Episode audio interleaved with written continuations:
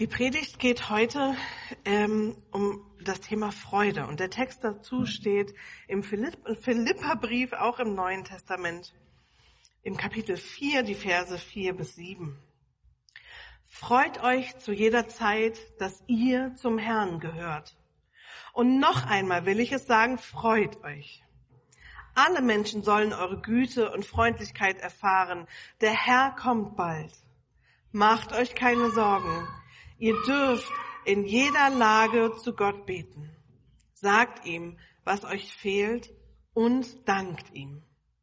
Dann wird Gottes Friede, der all unser Verstehen übersteigt, eure Herzen und Gedanken bewahren, weil ihr mit Jesus Christus verbunden seid.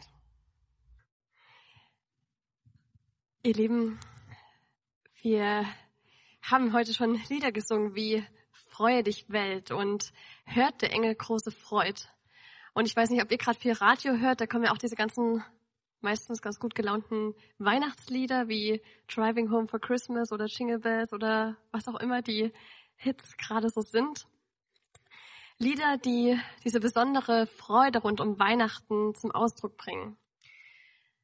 Und Bianca hat es gerade vorgelesen und schon gesagt, es geht heute um Freude und sie, diese Worte, die wir gerade gehört haben, da geht es nicht nur einfach um Freude, sondern das ist dieser Aufruf, freut euch. Freut ihr euch?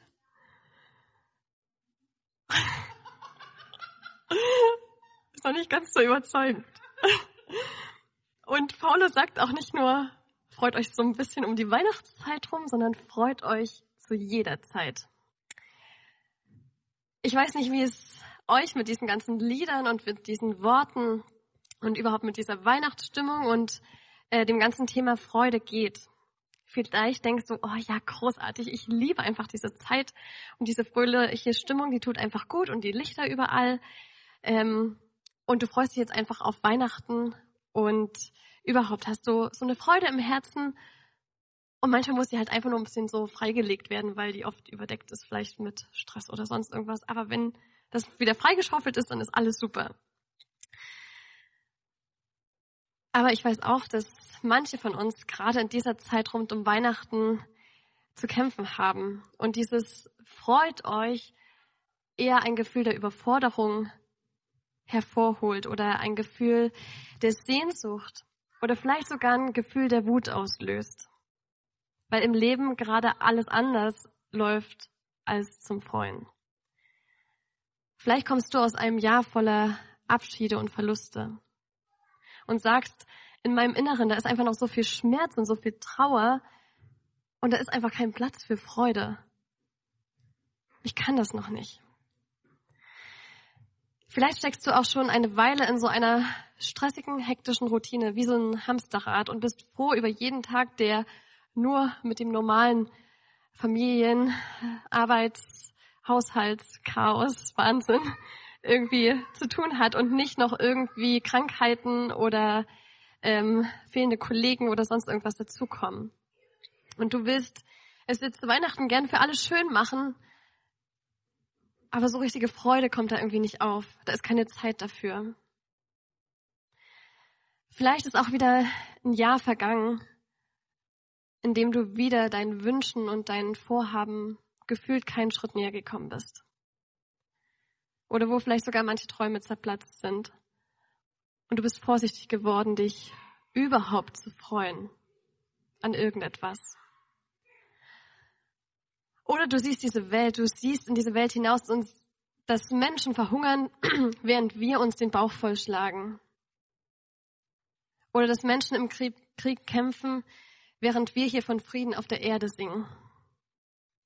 Oder dass Gewalt und Angst hinter manchen Wohnungstüren herrschen, während wir fröhlich Bescherung feiern.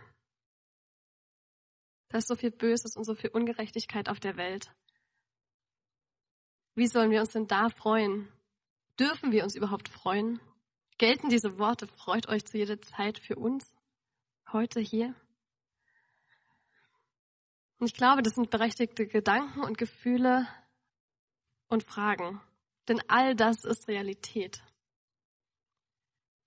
Und Paulus, der diese Worte geschrieben hat, die wir gerade gehört haben, der kennt auch diese Realität, die alles andere als eine gemütliche Wohlfühlatmosphäre ist. Paulus sitzt zu dem Zeitpunkt, als er diese Worte schreibt, im Gefängnis.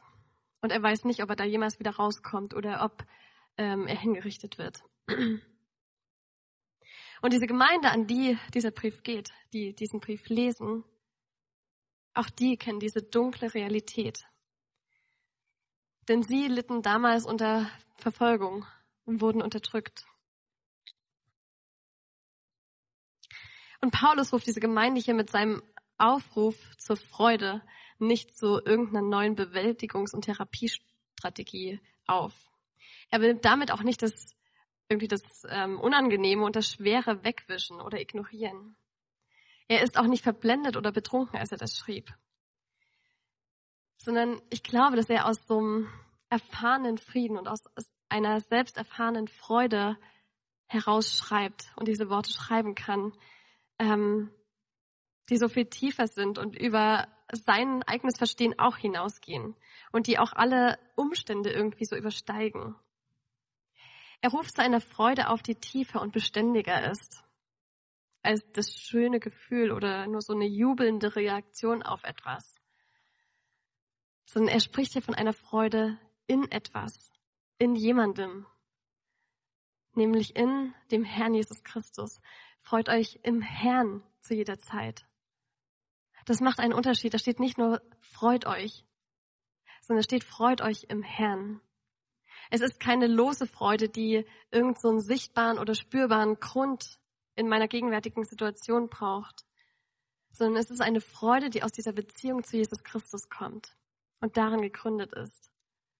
Dass dieser Jesus Christus gekommen ist in diese Welt, um jeden von uns zu retten, um uns frei zu machen von Sünde, um uns frei zu machen von dem, was uns gefangen hält. Dass wir verbunden sind mit einem Jesus Christus, der auch jetzt mit uns durch alle Höhen und alle Tiefen unseres Lebens geht, der beständig da ist und der deshalb wir auch beständig diese Freude haben können. Egal, ob wir gerade durch eine Hochphase gehen oder durch eine Niederlage. Und ich bin der festen Überzeugung, dass die Gemeinde in Philippi Paulus Aufforderung hier ganz genau verstanden hat. Und dass sie wussten, dass ähm, er das nicht einfach nur so dahin sagt, um äh, sie irgendwie so aufzubauen und zu ermutigen und zu sagen, hey, Kopf hoch, wird schon alles. Sondern sie wussten, dass Paulus selbst diese Hoffnung und diese Freude gelebt hat und immer noch lebt. Denn sie haben ihn so kennengelernt. Davon berichtet nämlich die Apostelgeschichte.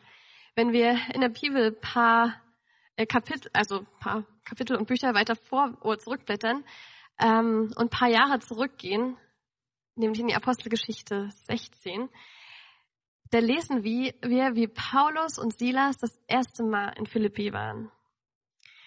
Wie sie dahin gekommen sind und Menschen von Jesus Christus erzählt haben. Und wie dort die ersten Menschen in Europa zu Christen geworden sind.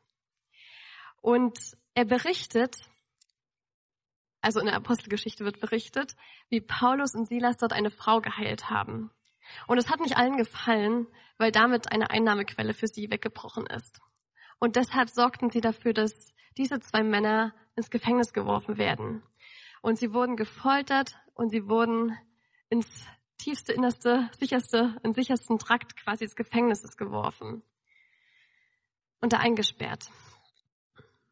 Und dann lesen wir dort in der Apostelgeschichte, um Mitternacht aber beteten Paulus und Silas und sie lobten Gott mit Gesang und die Gefangenen hörten ihnen zu. In der dunkelsten Stunde der Nacht, festgekettet und wahrscheinlich unter krassen Schmerzen der Folterung leidend, da resignierten die beiden nicht. Und sie, sie wendeten sich auch nicht von Gott ab. Sie sagten nicht, Gott, wie kannst du nur? Wir haben doch alles für dich getan. Wir, wir haben doch alles getan, was du doch wolltest. Warum sitzen wir jetzt hier? Und sie steckten sich auch nicht mit gegenseitigen Sorgen an und kamen so in eine Negativspirale, sondern stattdessen beteten sie und sie lobten Gott. Sie sangen Lieder darüber, wie groß und herrlich Gott ist. Sie sangen Loblieder für Gott. Sie freuten sich im Herrn, mitten in einer ungewissen und ungemütlichen Situation. Und ich glaube, dass ihre Hoffnung nicht darin bestand, dass sie morgen freigelassen werden, sondern ihre Hoffnung gründete im Herrn, in ihrem Herrn Jesus Christus. Sie wussten und vertrauten darauf, dass Gott Herr der Lage ist, dass Gott alles unter Kontrolle hat und dass er gut ist. Unabhängig davon, ob sich das gerade in ihrer Situation ähm, sehen lässt und spüren lässt. Und ich glaube, dass sie diesen schon einen weiteren Blick hatten. Sie haben nicht nur ihre Situation jetzt gesehen, sondern sie wussten, dass, ähm, dass sie in diesem Kerker nicht auf ewig sitzen. Selbst wenn sie dort sterben würden, ist das nicht alles und ist das nicht das Ende. Sie hatten Frieden darüber und darin, weil sie wussten, wir gehören zu Jesus Christus. Er hat unsere Schuld am Kreuz abgeleistet. Hier auf dieser Erde werden wir vielleicht eingesperrt und wir werden mit Folter bestraft. Aber sie können uns nicht das ewige Leben nehmen, das Jesus uns durch seinen Tod und seine Auferstehung erkauft hat. Und mit dieser Ewigkeitsperspektive konnten sie Gott loben und sich freuen, auch in dieser schrecklichen Situation, in der sie waren. Sie waren körperlich eingesperrt, aber innerlich frei. Und die Geschichte geht dann spektakulär weiter, denn da passiert um Mitternacht ein großes Erdbeben und alle Türen in diesem Gefängnis springen auf und alle Ketten werden gelöst, alle Fesseln fallen ab und alle Gefangenen sind frei. Und wir lesen da, dass ähm, wahrscheinlich dieser Kerkermeister, dieser Gefängniswärter, ähm, wie durch ein Wunder das alles nicht mitbekommen hat, sondern erst später wach geworden ist und dann erschrocken feststellt, dass alle Türen offen sind. Und da will er sich quasi das Schwert in den Bauch rammen und sterben, weil er denkt, er hat halt seine Verantwortung. Als Gefängniswärter ist er nicht gerecht geworden, sondern alle sind weg. Und als er das tun will, da ruft Paulus Tu dir nichts an, wir sind alle hier.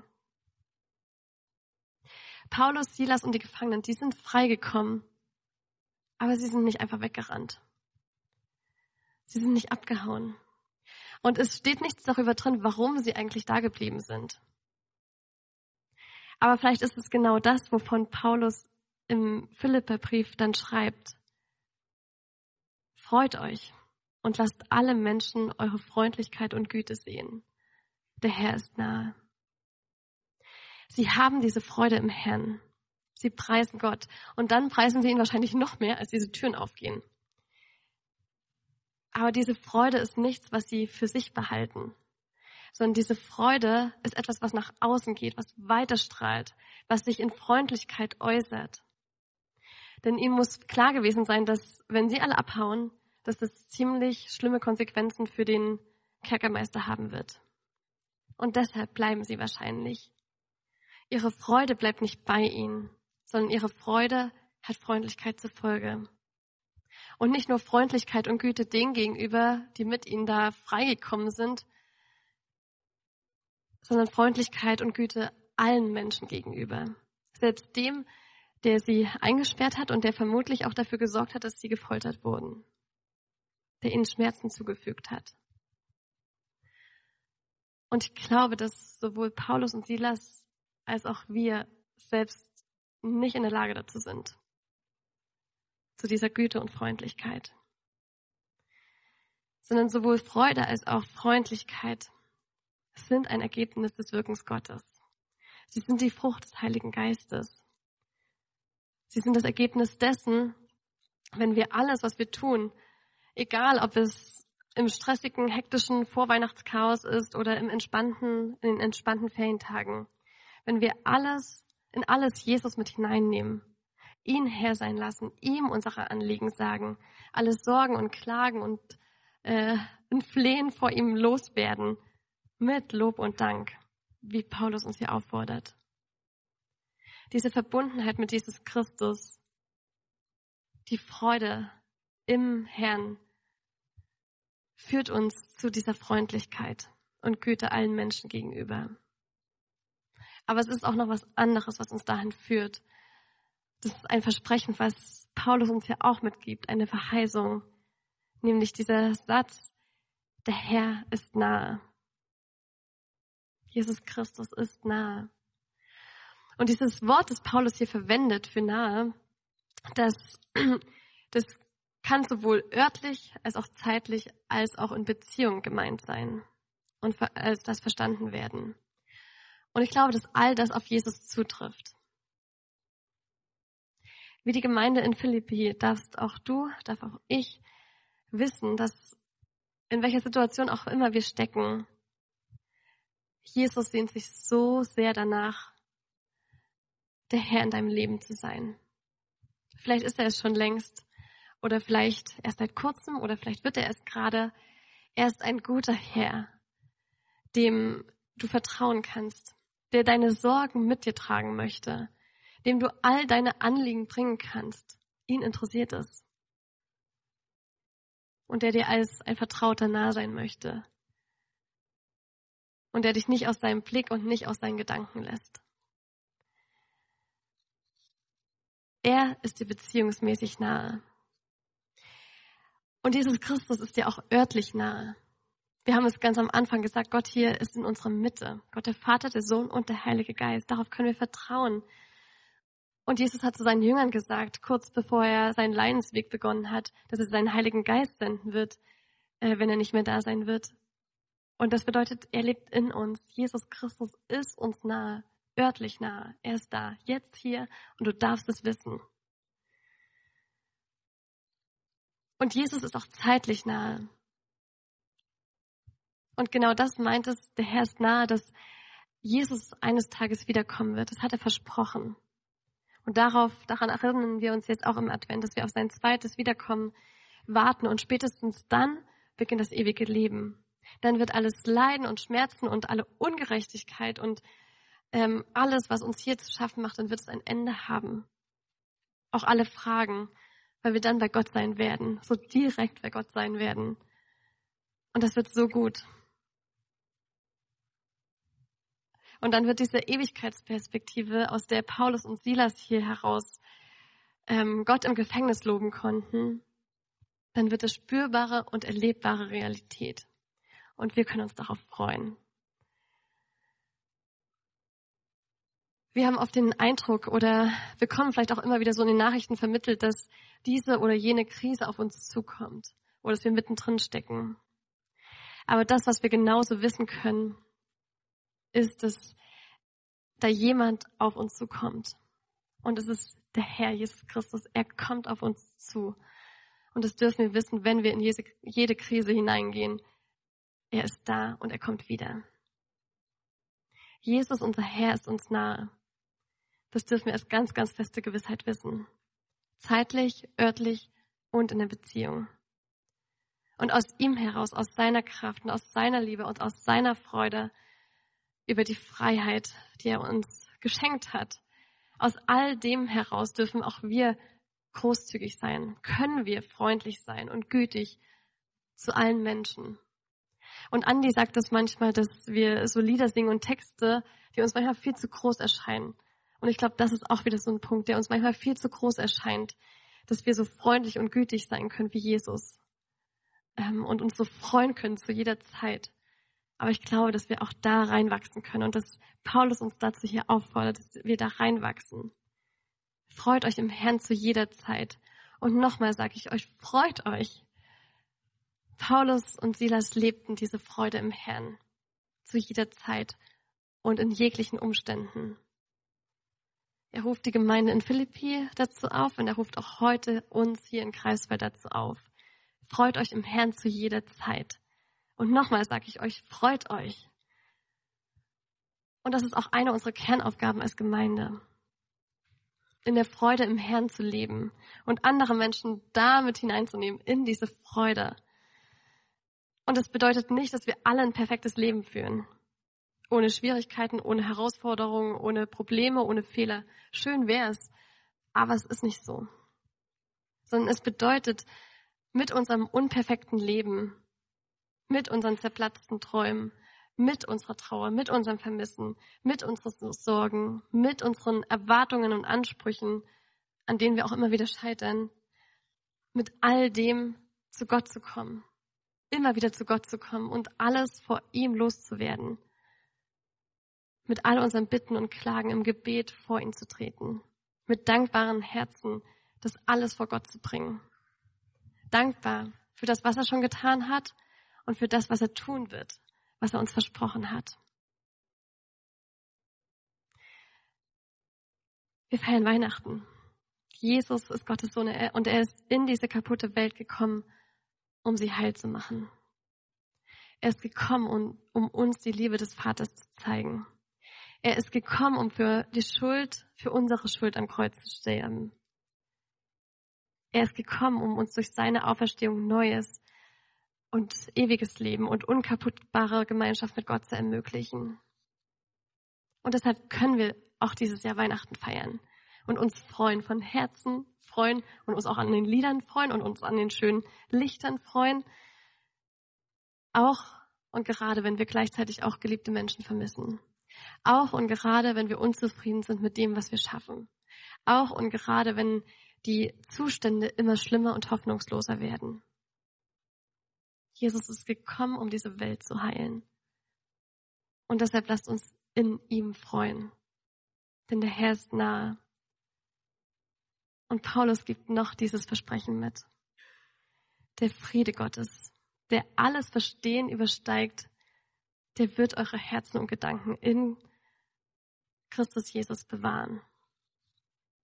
Und das wünsche ich uns, dass wir darin diesen Frieden geschenkt bekommen und darin immer weiter wachsen, uns zu jeder Zeit zu freuen. Und wir hören jetzt äh, von der Band noch ein Lied, zum Abschluss der Predigt, das, wo es gar nicht so primär um Freude geht. Aber was uns nochmal bewusst machen soll, was der Grund für unsere Freude ist. Auch wenn wir uns nicht danach fühlen. Ähm, es heißt Somewhere in Your Silent Night. Und ich lese den Text nochmal auf Deutsch vor. Irgendwo in deiner stillen Nacht. Überall ist es still und leuchtend. Überall außer in deinem Herzen heute Nacht.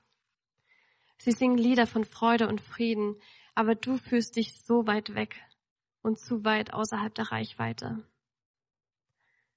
Irgendwo in deiner stillen Nacht hört der Himmel das Lied, das dein gebrochenes Herz gerufen hat.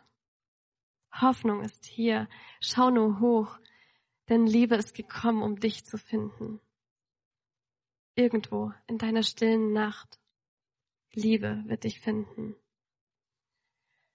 Aus der himmlischen Höhe in einen niedrigen Stall. Es gibt keine Wegstrecke, die der Friedensfürst nicht gehen würde. Von dem niedrigen Stall auf den Berg Golgatha. Wenn dein Schmerz tief eindringt, seine Liebe geht noch tiefer. Er hat dich immer geliebt, Kind, und er wird es immer tun. Heb deinen Kopf, heb dein Herz, Immanuel wird dich dort treffen, wo du bist. Er kennt deinen Schmerz, er kennt deinen Namen. Und du bist der Grund, warum er kam. Liebe wird dich finden. Liebe wird dich finden.